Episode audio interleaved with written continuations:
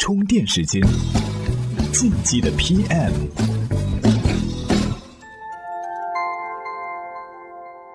各位好，欢迎收听在喜马拉雅 FM 独家播出的《竞技的 PM》。这两天啊，看到一个话题是这么说的：说为什么国外的 App 甚至互联网产品通常都很简陋？仔细想了想哈，好像确实也是这么回事儿。你看哈，这脸书、Twitter 都被国内网友吐槽过用户体验问题。购物软件上，亚马逊呢也比某宝可不止简单了一点哈。淘宝上随处可见各种推荐、分享、广告等等等等，而亚马逊就只有基于兴趣的推荐。搜索引擎上呢，Google 也没有像百度一样的各种推荐、热点这些功能。哎，这个细细说来还真是挺有意思的哈。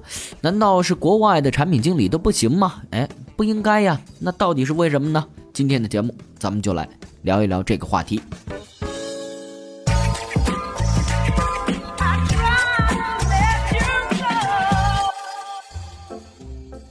对于这一现象，哈，有人跳出来说了，这是消费心理学的事儿，跟设计没太大关系。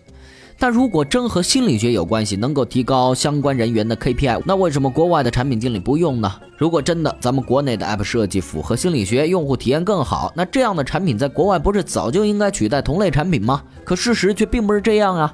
而且哈，像 QQ 国际版这些产品啊，似乎也在向简单甚至是简陋的方向靠，这又是为什么呢？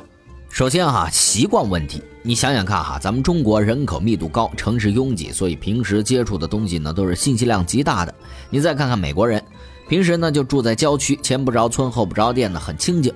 如果是您去美国那样生活，可能您就要抱怨了，这周围什么都没有，多无趣呀。可是美国人过到中国来，可能会说：天哪，这太闹腾了，我想静一静。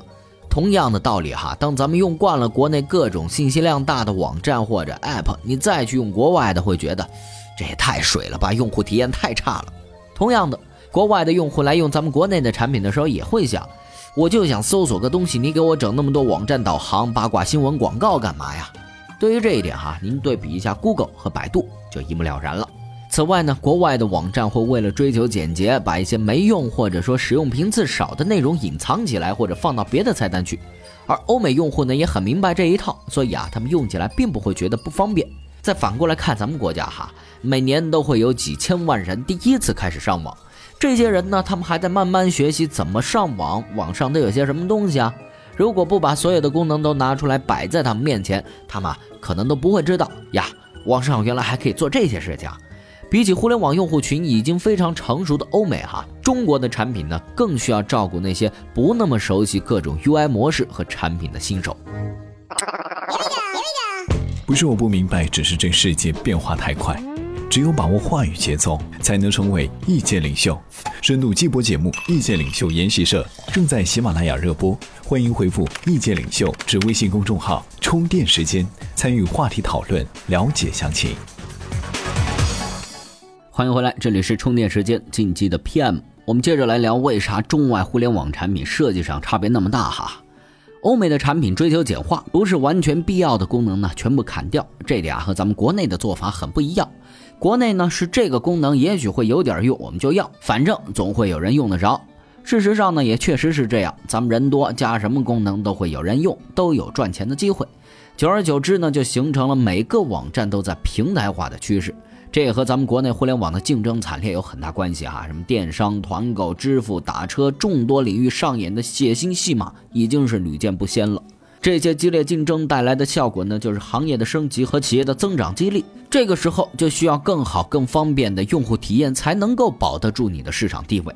很多这个初创企业呢，都希望能够占据细分市场的主导地位。那作为整个行业的领头羊，又怎么可能看着一家一家新兴企业的崛起，来逐步的蚕食自己，然后某一天集中孵化出可以和自己分庭抗礼的重量级选手呢？有人说了，那就收购它呗。可是只靠收购也是不现实的。